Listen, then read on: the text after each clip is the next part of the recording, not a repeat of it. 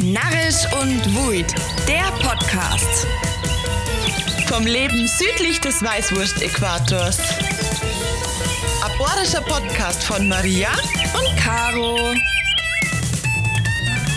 Und diese Woche sind wir zu Gast im Staatsministerium für Wohnen, Bau und Verkehr.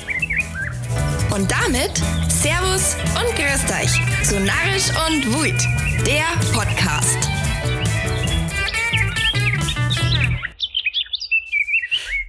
Caro. Hallo Maria. Wir sitzen an einem ganz besonderen Ort und zwar nicht bei uns daheim in der Studentenwohnung und auch nicht bei uns daheim irgendwo sonst, sondern wir sind heute ähm, in einem Ministerium. Und zwar sind wir im, heute im Bayerischen Staatsministerium für Wohnen, Bau und Verkehr. Und wir sitzen da natürlich nicht allein, sondern wir sitzen da mit dem Herrn Staatsminister Bernd Reiter.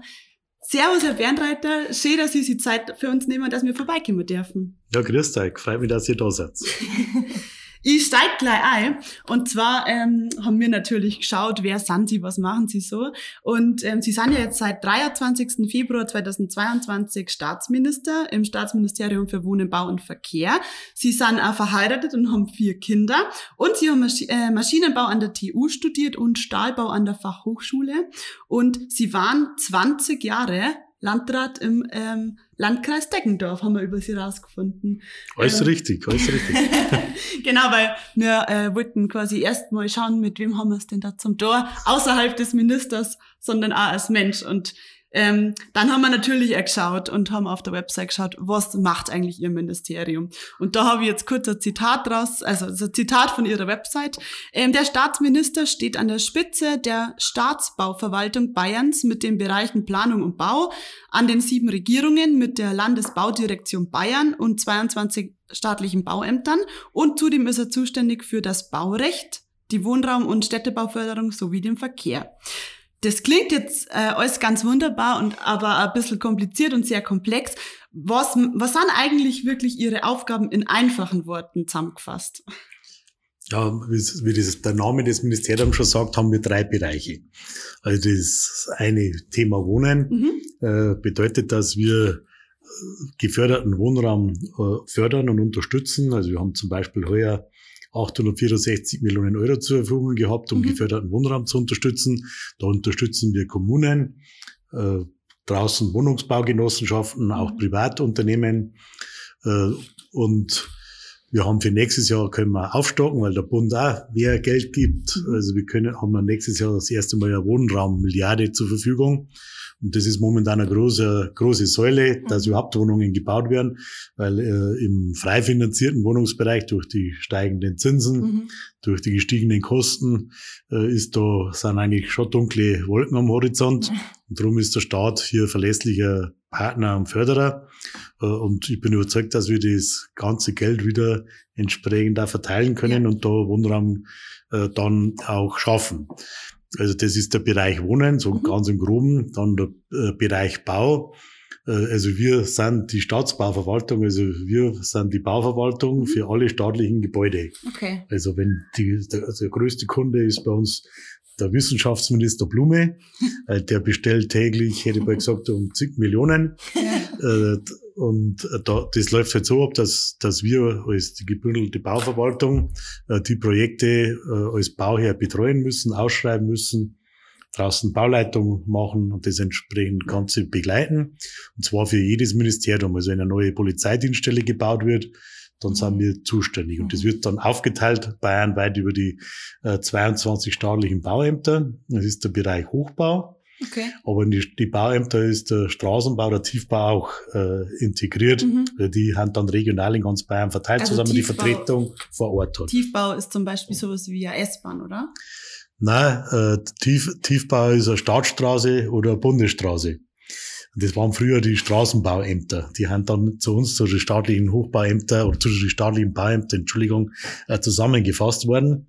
Äh, Und da haben wir halt draußen über, also wirklich über ganz Bayern flächenmäßig gut verteilt, diese Bauämter, die die Aufgaben wahrnehmen. Und dann haben wir äh, den, praktisch den dritten Schwerpunkt Verkehr. Mhm. Da gehört jetzt zum einen schon die Straßen dazu. Wir bauen einen Haufen Radwege. Ja. Äh, Die bauen auch die Bauämter und schreiben das entsprechend auch aus. Wir haben äh, bei den Bauämtern angesiedelt sind, die ganzen Straßenmeistereien. Wir haben insgesamt ja. 9500 Mitarbeiter, mhm. die zu unserem Geschäftsbereich gehören, die jetzt dann Winterdienst äh, entsprechend ja. erledigen und da draußen die Bauhilfe haben. Das gehört alles praktisch zu unserem Bereich. Äh, und dann äh, kommt natürlich auch der öffentliche Personennahverkehr ja. dazu, den wir fördern, mhm. und der Schienenpersonennahverkehr, den wir bestellen. Also wir bestellen in Bayern die ganzen Regionalzüge, die, die S-Bahn in München. Das wird alles entsprechend von uns finanziert und wird auch entsprechend okay. bestellt. Ja. Und dann daneben bauen wir auch da gewisse Bereiche, ist vieles zwar nicht unser Zuständigkeitsbereich, aber damit es etwas vorangeht, wollen wir am Bund da immer dabei unterstützen. Mhm. Wir geben zum Beispiel 50 Millionen Euro im Jahr aus, äh, um die Barrierefreiheit der Bahnhöfe voranzubringen. Mhm. Äh, auch, auch eine ureigenste Aufgabe des Bundes, dass man äh, Eisenbahnstrecken elektrifiziert. Mhm. Äh, da kommt der Bund auch nicht nach, da zahlen wir auch immer gewaltig dazu. Äh, und das sind alles die Dinge, die praktisch wieder mit anstoßen. Okay, ja, das klingt danach, als hätten Sie auf jeden Fall viel zum Dorf. naja, äh, langweilig ist das nicht. Das ist auch das Interessante an der Aufgabe. Sehr gut. Wir würden gerne noch ein bisschen tiefer in das Thema Wohnen, vor allem in das Thema Mieten einsteigen. Mhm.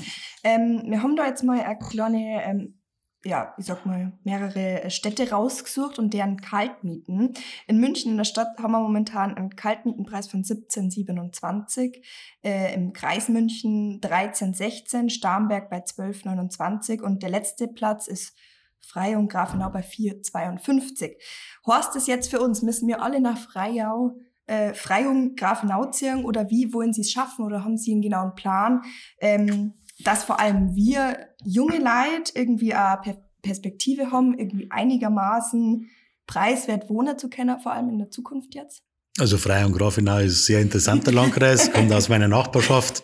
Äh, der versagen, dass da momentan äh, viel äh, saniert wird und mhm. viele Menschen gerade nach Corona wieder in die Heimat zurückgegangen sind, weil durch Homeoffice sich ja, ganz klar. neue Möglichkeiten ergeben haben. Aber das ist natürlich nur ein Teil. Also ich habe jetzt 20 Jahre als Landrat, davon acht Jahre als Präsident des Bayerischen Landkreistags dafür gekämpft, mhm. für gleichwertige Lebensbedingungen und auch, dass bei uns im ländlichen Raum besonders schön ist. Ja. Aber natürlich ist mir das Thema in, in die Ballungszentren sehr wohl bewusst äh, dass das kaum bezahlbar ist, darum müssen wir so viel wie es geht bauen. Von den ganzen Mietrechtsfragen, das gehört jetzt nicht zu meinem Geschäftsbereich, mhm. Äh, Mietrecht an sich und die ganzen Regularien dazu läuft bei uns beim Justizministerium. Mhm. Äh, aber wir müssen natürlich dafür sorgen, dass möglichst viele Wohnungen gebaut werden. Wir äh, packen jetzt äh, gemeinsam mit dem Wissenschaftsministerium zum Beispiel Studentenstadt an. Ja haben wir jetzt auch mit Nachdruck dafür eingesetzt. Da, da kommen die Fördermittel aus unserem Haus. Mhm. Wir fördern zum Beispiel einen studentischen Wohnplatz, wenn den jemand baut, mit 40.000 Euro. Okay. Mal deutlich angehoben. Und äh, durch diese äh, Zuschüsse, die gegeben werden, kann natürlich die Miete äh, um den Betrag eigentlich auch entsprechend dann nach unten setzen. Und das ist auch genau die Aufgabe, wie ich es vorher beschrieben habe. Also bei der EOF, einkommensorientierte Förderung, mhm. wenn jemand so eine Wohnung, eine geförderte Wohnung äh, entsprechend dann mit in seinem Portfolio hat, dann muss der das auch vergünstigt an die Mieter abgeben. Ja. Und darum wollen wir da so viel wie möglich Wohnungen bauen. Äh, sage ich in München selbst, setzen wir natürlich auch eigene Akzente. Wir haben ja drei staatliche Wohnungsbaugesellschaften. Ja. Äh, zum einen die Bayernheim, die relativ neu ist, die jetzt äh, an, deutlich an, an Fahrt aufgenommen hat.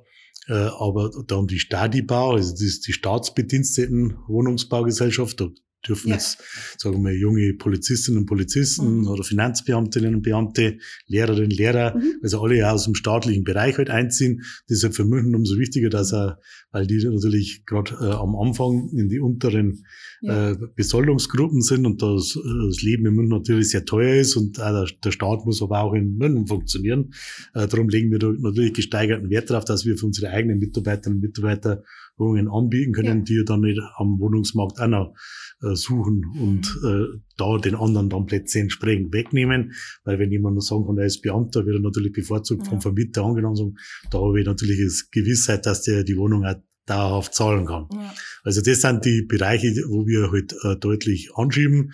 Wir haben jetzt äh, Jahr für Jahr wirklich eigentlich Rekordsummen an Förder Förderungen ausgerollt. Mhm. Und äh, wie gesagt, für nächstes Jahr haben wir insgesamt eine Milliarde zur Verfügung. Jetzt haben wir schon geredet über, über Studenten und über äh, den städtischen Raum, also München und ich sage jetzt mal Studentenstädte. Mhm. Ähm, wir haben äh, viele Zuhörer aus dem ländlichen Raum und wir sind ja beide auch aus dem mhm. Landkreis Garmisch-Partenkirchen.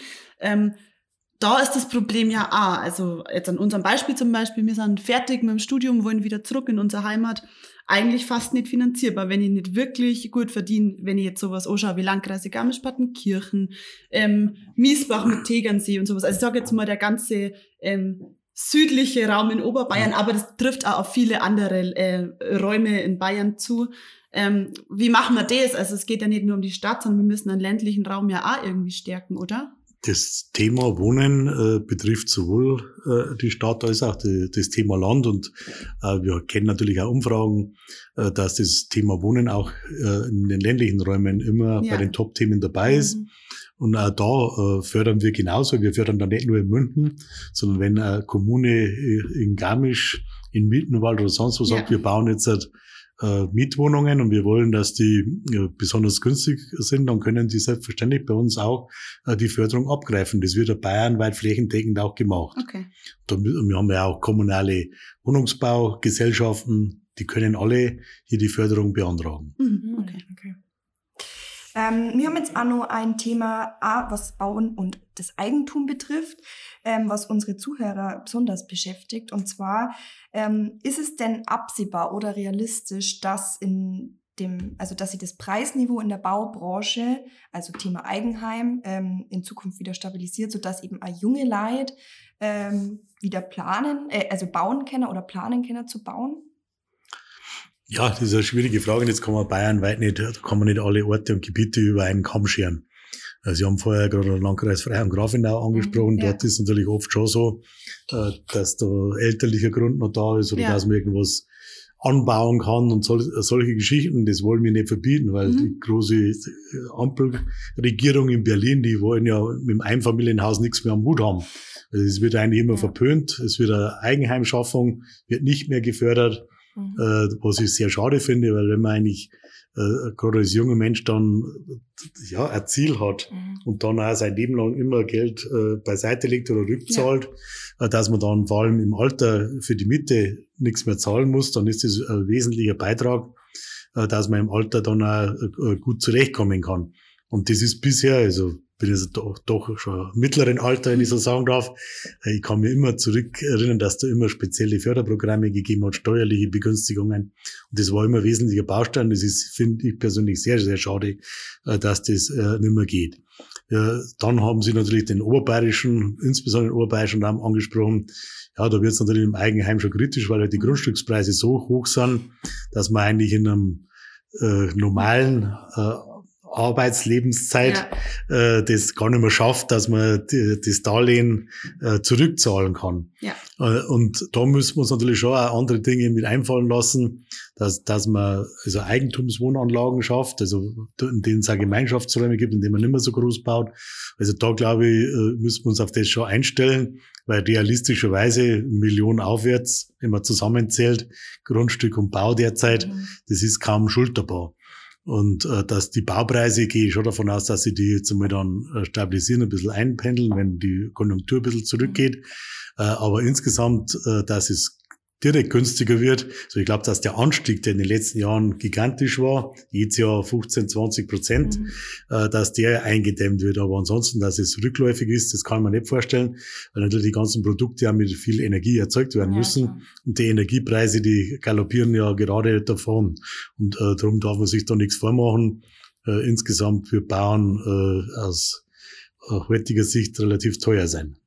Das heißt im Umkehrschluss ähm, eigentlich auch, dass Sie als Minister mit Ihrem Ministerium nur reagieren können aktuell auf die Situation. Also Sie können jetzt nicht Schnipsen machen und dann, dann schauen wir wieder, dass junge Leute bauen können, aber also Sie können im Endeffekt ja nur reagieren und sagen, ja, bauen wird jetzt nicht unbedingt billiger, aber das heißt wiederum im Umkehrschluss ja auch, dass eigentlich die Aussicht, dass jetzt junge Leute in unserem Alter, die dann vielleicht mit einem Partner, mit einem Ehemann, mit einer Ehefrau Vollzeit irgendwann arbeiten, dass das eigentlich eher schlecht ausschaut, dass man das irgendwann finanzieren kann, oder? Ja, also da hat der Staat auch wenig Einflussmöglichkeiten oder also wir können die Rahmenbedingungen setzen, dass es möglich ist. Ja. Äh, wir wollen, wir, unterstützen auch zum Beispiel mit der Städtebauförderung, dass er äh, innerorts Leerstände wieder aktiviert sind, mhm. werden, dass man sich auch da heranwagt an Leerstände. Wir dürfen uns da nichts vormachen. Äh, wenn selbst jetzt in der Münchner Innenstadt ja. in bester Lage äh, Läden leer stehen, äh, am Land ist das natürlich nochmal ein ganz anderes Thema ja. und das wird dann nicht wieder zurückkehren. Mhm. Darum muss man solche äh, Gebäude, die ja unsere Innenstädte prägen, äh, entsprechend umgestalten und dafür Wohnraumnutzung äh, nutzbar machen. Und wir wollen auch da die Angst nehmen, dass das dann hohe Kosten sind. Wir überlegen uns gerade in der Städtebauförderung, ob wir da äh, wirklich äh, gezielt mit Fachleuten dann Planungen mhm. anpacken mhm. und die fördern. Also dass man wirklich nicht so irgendeine Pi mal Daumen Schätzung hat, ja. sondern dass das schon ausgearbeitet wird, was kostet mich das wirklich, kann ich das anpacken. Ja. Und äh, das wollen wir auch da in den Bereichen finanziell mit unterstützen. Habe ich vorher gesagt, ich war auch erst kürzlich bei einer Jugendorganisation, die natürlich da diskutiert haben, so wir haben uns eigentlich vom Einfamilienhaus sowieso schon verabschiedet. Mhm. Dann war äh, das Rhein-Eckhaus unser Ziel. Das Rhein-Eckhaus ist auch schon immer finanzierbar. Ja. Das ist auch so. Darum habe ich ja vorher angesprochen und muss man auch wirklich auch in den ländlichen Regionen äh, ja über Wohnanlagen nachdenken, denen es Gemeinschaftsräume gibt. Ich habe da wirklich auch im städtischen Bereich viele schöne Beispiele gesehen. Also dass es einen gemeinsamen Partyraum gibt, ein, ein Treffen gibt, dass man äh, draußen äh, im, im freien Grillplätzchen, so dass man das halt miteinander nutzen kann. Okay. Also man muss halt da schon auch äh, verdichtet bauen, um das Ganze dann auch finanzierbar machen. Und an solche Ideen müssen wir uns auch heranwagen. Und äh, in, in anderen Bereichen, in denen halt der Grund äh, noch nicht so teuer ist, da wollen wir äh, weiterhin natürlich immer Vorrang innen vor außen. Aber wo es nötig ist, weil auch die entsprechenden Arbeitsplätze da sind, müssen wir natürlich da Ausweisung von äh, Baugebieten in Zukunft zulassen. Also da setze ich mich natürlich mit Nachdruck dafür ein. Das wird zwar da und dort kritisiert, mhm. aber das ist meine Überzeugung. Wir im, im, ländlichen Raum, wir leben von aktiven jungen Menschen, die in der Heimat bleiben, ja. die sich auch weiter in die Gesellschaft einbringen. Ja. Und das will ich ja mit Nachdruck unterstützen ich weiß das, also das ist kein, kein, nix gegen sie und da können sie nichts dafür, aber das klingt ein bisschen so für mich, als da jetzt die Generation unserer Eltern vielleicht in einem Einfamilienhaus sitzen mit einem großen Garten, mit die drei Zimmer und dann ist nur ein Büro übrig, wo man das Zeug abstellen kann und wir junger Leute uns heute erst damit anfreunden müssen, dass wir heute einen Garten zu zehn nutzen und heute kein Wohnzimmer haben und einen Partyraum uns teilen müssen. Also verstehen, verstehen Sie, was ich meine? Ähm, das klingt ein bisschen so, als als hatten wir uns einfach damit zufrieden geben, dass halt jetzt einfach nicht mehr anders geht, obwohl ja die Generation vor uns vielleicht äh, nur von ganz anderen Dingen profitiert hat. Also das, ja, finde ich, finde ich, also bringt mich schon zum Nachdenken, muss ich sagen. Ja, also es gibt ja da die verschiedensten Modelle. Ich setze natürlich immer auf Freiwilligkeit. Es gibt ja da die ersten, die sagen, ja, wenn man dann äh, weil der Partner gestorben ist, da, dann dürfe ihm so viel Wohnraum nicht mehr zur Verfügung stehen. Also würde ich mich vehement wehren, mhm. äh, weil wir nicht in einem diktatorischen Staat äh, leben, sondern da eigentlich die Freiheit über alles äh, setzen und die Eigenverantwortung. Äh, aber es gibt auch in den Städten ja. so, also, so Wohnungstauschbörsen, ich kenne das äh, im ländlichen Raum, dass dann viele sagen, oh, der Garten, den kann ich jetzt gar nicht mehr bearbeiten. Mhm. Das wird mir zu viel. Ich möchte eigentlich in eine Wohnung äh, ziehen, der ich direkt im Zentrum dann neben mhm. Apotheke, ja. äh, Bäcker, Metzger und Arzt äh, leben kann und ich keine weite Wege mehr in Kauf nehmen muss. Also solche Dinge, die muss man vor Ort auf freiwilliger Basis gestalten. Und dann äh, gehe ich, äh, gehe ich auch davon aus, und das sieht man auch da und dort, dass äh, Eltern und Kinder oftmals tauschen, dass man anbaut, dass man zusammenlebt, dass ja. man da in eine kleinere Wohnung geht. Es war früher an einem, an einem, äh, einem landwirtschaftlichen Anwesen, am Bauernhof war es auch so, ja. dass dann praktisch die Senioren in, äh, ins Austragshaus oder in Altenteiler gegangen sind und die Jungen ja. dann Betriebsleiterwohnhaus gehabt haben. Da hat es auch mehr Generationenhäuser gegeben. Und da gibt es ja viele Möglichkeiten, das muss man natürlich ansetzen. Aber zu sagen, so wie es früher war, also es geht jetzt nur noch äh, bergauf, äh, und die Löhne steigen und wir sind halt in einem internationalen Wettbewerb mit immer weniger arbeiten, immer mehr Freizeit, mehr Geld verdienen. Also da muss ich ganz klar die Aussage machen, das, das wird sich nicht realisieren lassen. Das wird Wunschdenken bleiben. Mhm. Äh, darum stehen wir schon auf insgesamt vor großen Herausforderungen, die ja. man aber anpacken muss. Derjenige, der fleißig ist, der viel der, der sich auch in seine Arbeit äh, einarbeiten will, der wird sich in Zukunft auch noch äh, was leisten können. Und der muss ja mehr leisten können als derjenige, äh, der wenig arbeiten mhm. möchte, der vom Erbe leben möchte ja. oder der dann auch sogar in einer sozialen Hängematte leben möchte. Ja. Außer ein Eigenheim. Das kann sich sogar der Fleißige nicht mehr leisten. Ja, ich, ich, ich sag, da kommt dann wieder der ländliche Raum ja. äh, ins Spiel, der da und dort auch Fahrzeuge hat. Und also wie gesagt, man kann das nicht verallgemeinern. Es gibt ja. natürlich in Bayern auch unterschiedliche Regionen. Ja, das stimmt. Ja. Wir würden auch noch gerne aufs Thema Mobilität eingehen. Mhm. Äh, wie gesagt, wir sind ja auch vom Land ähm, und bei uns ist natürlich das Thema Mobilität ein sehr, sehr großes Thema. Ähm, wie schaut das in Zukunft aus? Wie ist da momentan der Fahrplan? Bei uns zum Beispiel ist es so, also übertrieben dargestellt jetzt, so kommt halt zweimal im Dr. Bus und damit muss man sie so ein bisschen anfreunden. Sind wir denn in Zukunft einfach, vor allem im ländlichen Raum, einfach auf ein Auto angewiesen, äh, was jetzt die, die Preise einfach momentan angeht? Ja, äh, also es haben alle Landkreise in Bayern sind auf einem sehr guten Weg, das Angebot auszuweiten. Also jetzt da, äh, die Regionen, in denen zweimal am Tag der Bus kommt, die glaube ich kann man an einer Hand abzählen, äh, weil, wie gesagt, der, der öffentliche Personennahverkehr beinhaltet auch den Schülerverkehr und wenn man da genau hinschaut, haben wir in weiten Bereichen, in großen Flächenanteilen mindestens einen Stundentakt. Und äh, dazwischen werden natürlich jetzt äh, flexible Bedienformen angebunden mhm. und angeboten, neu Deutsch On-Demand-Verkehr. Also mhm. man, das Fahrzeug kommt halt dann nur, wenn ich es bestelle. Ja. Äh, und der fährt auch nicht dann irgendeine Tour mit 50 Haltestellen, sondern der fährt dann nur die Haltestellen ab, in denen jemand den Bus angefordert hat. Äh, und der fährt auch dorthin, wo man dann entsprechend aussteigen möchte. Mhm. Das wird eigentlich sehr gut angenommen. Corona hat uns da ein bisschen ausgebremst. Äh, aber äh, das ist immer eine Frage dann insgesamt, wie lang ist meine Fahrzeit?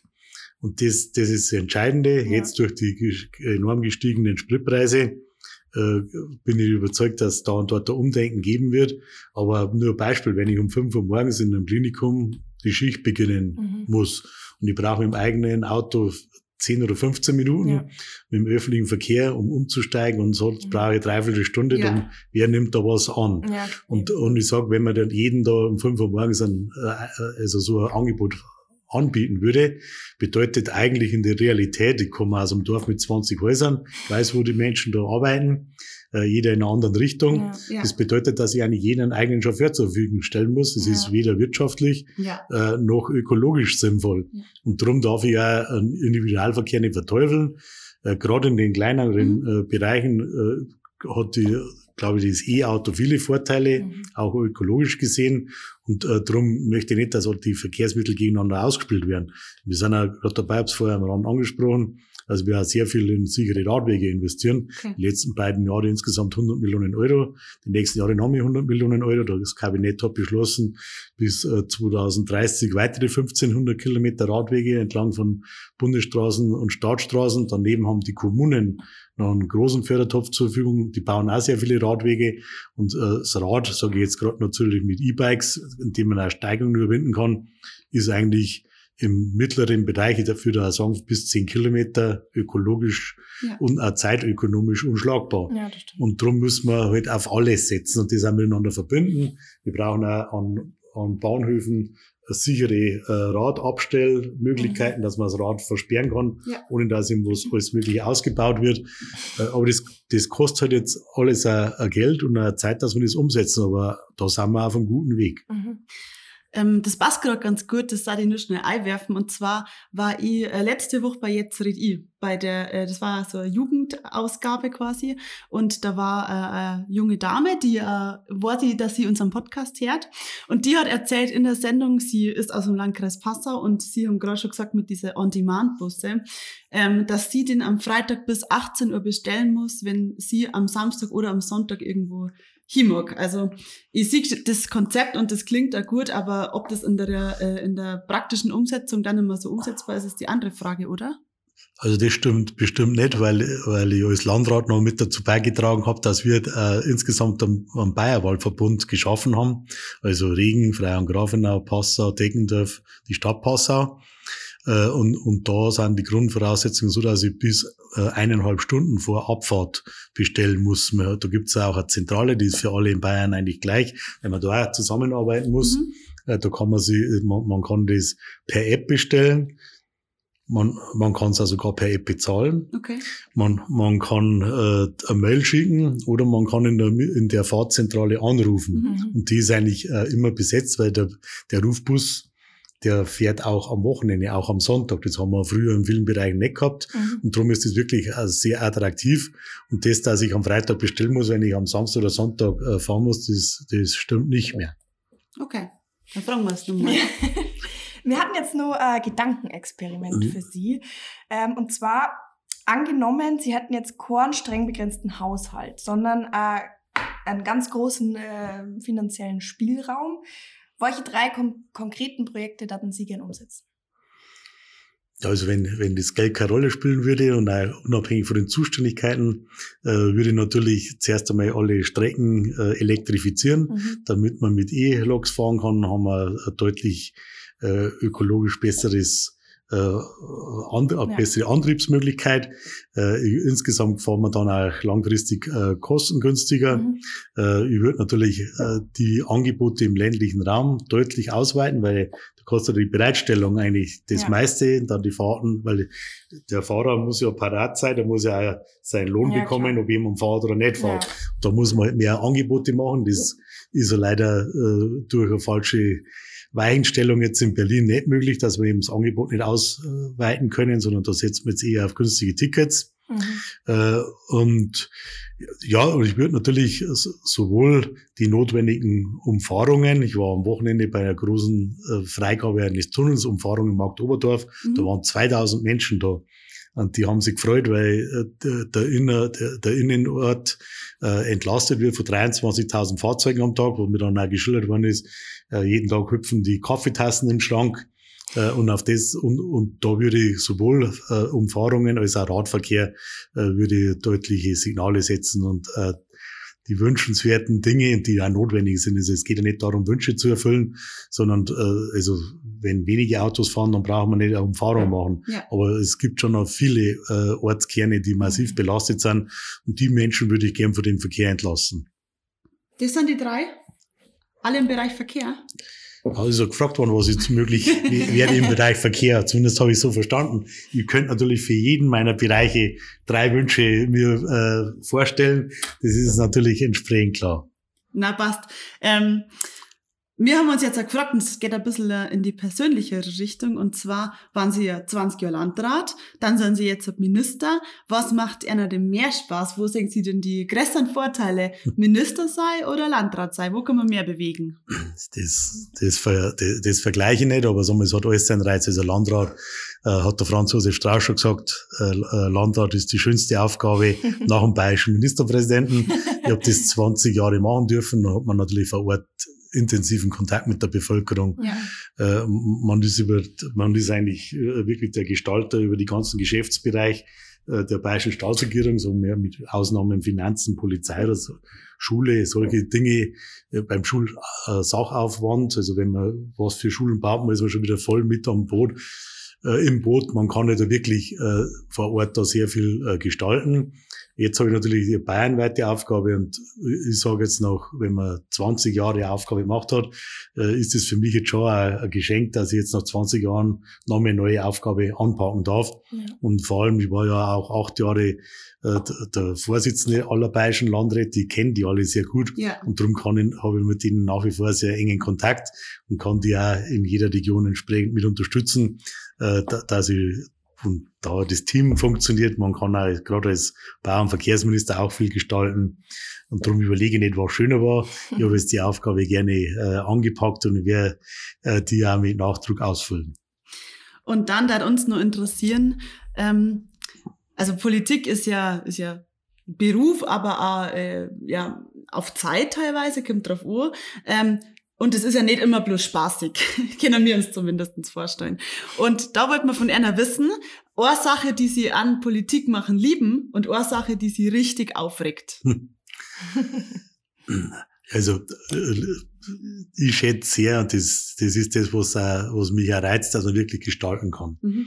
Und man, ich habe jetzt als Landrat viele Dinge anschieben können Ja. ja, und wirklich die Entscheidungen treffen können. äh, Bauen wir die Schule, legen wir die Schulen zusammen, Mhm. wo, wie, wie hält das dauerhaft?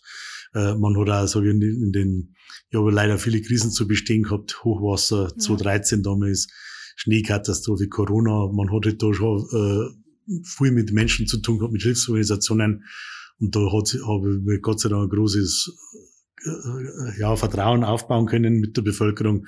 Äh, das, das war schon immer sehr toll. Äh, was mich nervt, ist halt äh, ja, Unehrlichkeit, wenn falsche Dinge in den Raum äh, gestellt werden. Und wenn man eigentlich nur äh, aus politischem Kalkül irgendwas zerstört, das ist das, was ich jetzt gerade zu meiner neuen Aufgabe äh, schon anprangere. Das ist halt jetzt anders wie in einer Kommune vor Ort. Da Ja. spielt ja die Parteizugehörigkeit oft überhaupt keine Rolle, Ja. weil man vor Ort halt sieht, das müssen wir jetzt gestalten, dann schieben alle an. Oder gibt ja welche, die haben dann eine andere Meinung. Ja. Äh, aber so es geht ja bei uns schon los, dass eigentlich äh, ja viele Dinge dann äh, kaputt geredet werden oder es wird zumindest versucht kaputt zu reden. Und das ist das, was mich an der Politik nervt. Und wie gehen Sie dann damit um? Ja, also wenn man jetzt so lange wie ich im Geschäft ist, hat man ein breites Kreuz und ein dickes Fell. ich lasse da viele Sachen an mich gar nicht so ran. Respekt. Ja. Muss man erstmal lernen, lernen glaube ich. Ja. Wir hatten jetzt nur eine Schlussfrage, bis, ähm, bevor wir zu, die, äh, zu unseren Wörter übergehen. Und zwar, welche Vis äh, Vision haben Sie für Bayern äh, im Jahr 2030? Also was ist Ihnen wichtig, dass bis dahin passiert? Ja, wir haben ja zum Beispiel unsere öffentliche Personennahverkehrsstrategie 2030, dass wir das alles so umsetzen können, wie wir uns das entsprechend vorstellen, äh, dass wir beim Klimaschutz, gerade beim Verkehr, deutlich vorankommen Mhm. sind, äh, dass wir möglichst viele Wohnungen gebaut haben. Sehr gut. Äh, das, das ist natürlich klar, weil an dem werden wir auch entsprechend gemessen. Und 2030 hoffe ich, dass wir viele fertige Hochschulen haben, Mhm. äh, weil die auch bei uns alle entsprechend in der Pipeline sind. Äh, und äh, ich verstehe, dass da und dort äh, dringend äh, auf fertige neue Hochschulbauten, die ja wieder das Fundament für unsere weitere wirtschaftliche Entwicklung sind, äh, da- dass man auf die wartet. Und ich hoffe, dass wir in allen Bereichen natürlich stark vorankommen. Das hoffen wir auch.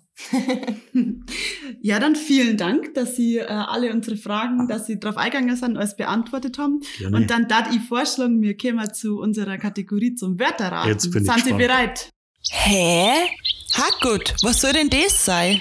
Jetzt bin ich gespannt. Gut, das erste Wort haben wir ähm, aus Franken, ähm, Ihrem Chef zuliebe quasi. ähm, und zwar ist es ein Freckerler. Ein Freckerler. Also habe hab ich noch nicht gehört. Was, was ist denn das? Irg irgendwas Kleines, kann ich mir vorstellen. Gar nicht ja, schlecht. ja. Aber äh, also weiter reicht jetzt meine Fantasie nicht. Okay, also ähm, ich, ich versuche gerade einen Beispielsatz zu finden. Also mh, meine Nichte ist ein Freckerler manchmal. Hm. So, ja, also, weiß ich nicht, manchmal ein bisschen aufmüpfig, so. Ja, genau, ein Äh, freches Kind. Ein freches Kind, alles klar. Gut, das zweite Wort ist äh, aus unserem Gebiet, aus dem Oberbayerischen. Äh, was ist Adirm? Ein Dirm, Mhm. Diebin. Na? Na, Das, das ist eine Zeitangabe. echt. äh, ich versuche Hab ich noch nie gehört. Adirm regt mich Maria auf. es ist manchmal. Manchmal. Manchmal, genau. Ah, Wahnsinn. Und das wird bei uns, Addieren wird bei uns tatsächlich auch oft nur verwendet, im, also im Oberland. Das ist schon Mhm. nur ein Wort, das im Gebrauch ist. Ja. Also Ja, das bei uns mehr, aber Das ist ja das Spannende, also, dass man, dass, dass jede Region schon eine eigene äh, Sprachprägung hat. Also das, ich habe mir auch so, so einen kleinen Sprachatlas mir angeschaut. Mhm. Es geht ja auch in der, in der eigenen näheren Umgebung schon. Die, also bei uns sagt die auch, sagen die Ohr, die haben Ohr. Mhm. Äh, und so geht's Plätzer, Leckerler und sonst was. Es gibt da, also wie gesagt, da haben die Sprachgrenzen oft nur wenige Kilometer entfernt. Ja, das stimmt. wenn man bei uns mal schaut, Das macht uns Bayern aber aus. Ja. das stimmt auf jeden Fall. Dann sind wir jetzt am Ende der Folge angekommen. Wir bedanken uns ganz herzlich für Ihre Zeit. Wir wissen, dass Sie viel zum Tor haben. Deswegen ist es umso schöner. Wir freuen uns wirklich, dass Sie die Zeit genommen haben, über die wichtigen Themen mit uns zu reden. Und ähm, dann kehrt das letzte Wort jetzt natürlich Erna. Ich bedanke mich auch. Das war äh, ja ganz angenehmes Gespräch und ich hoffe, Sie haben da vorher gesagt, äh, Sie wollen das, dass man es verständlich erklärt. Ich hoffe, dass überall verstanden wird, dass auch unser Dialekt verstanden wird. das, das ist nicht das Problem. Vielen Gut, Dank. Dann verabschieden wir uns auch von euch Zuhörer und wir hören uns dann in zwei Wochen wieder. Und bis dahin bleibt's narrisch und gut. Viert euch Servus und bis zum nächsten Mal. Bis dahin bleibt's narrisch und wut.